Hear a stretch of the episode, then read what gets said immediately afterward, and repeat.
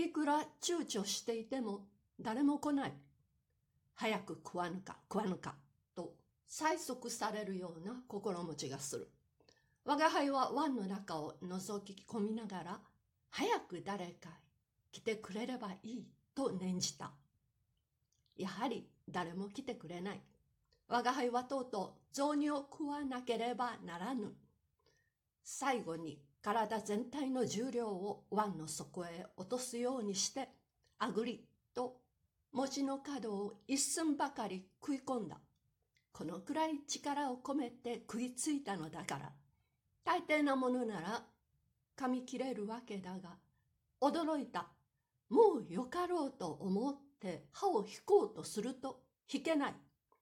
もう一遍噛み直そうとすると動きが取れない。餅は魔物だな、と感づいた時はすでに遅かった。沼へでも落ちた人が足を抜こうと焦るたびにブクブク深く沈むように。噛めば噛むほど口が重くなる。歯が動かなくなる。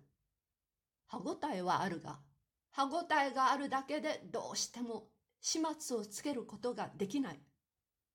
美学者明帝先生がかつて我が輩の主人を評して君は割り切れない男だと言ったことがあるがなるほどうまいことを言ったものだこの餅も主人と同じようにどうしても割り切れない噛んでも噛んでも3で10を割るごとく人未来在方のつく語はあるまいと思われた。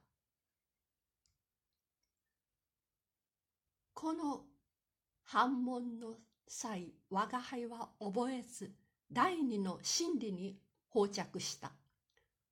すべての動物は直感的に事物の適不適を予知す。真理はすでに二つまで発明したが文字がくっついているのでゴも愉快を感じない。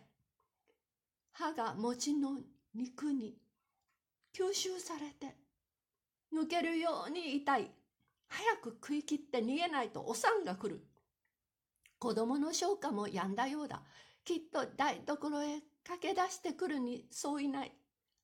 反問の曲、尻尾をぐるぐる振ってみたが、何らの効能もない。耳を立てたり寝かしたりしたがダメである。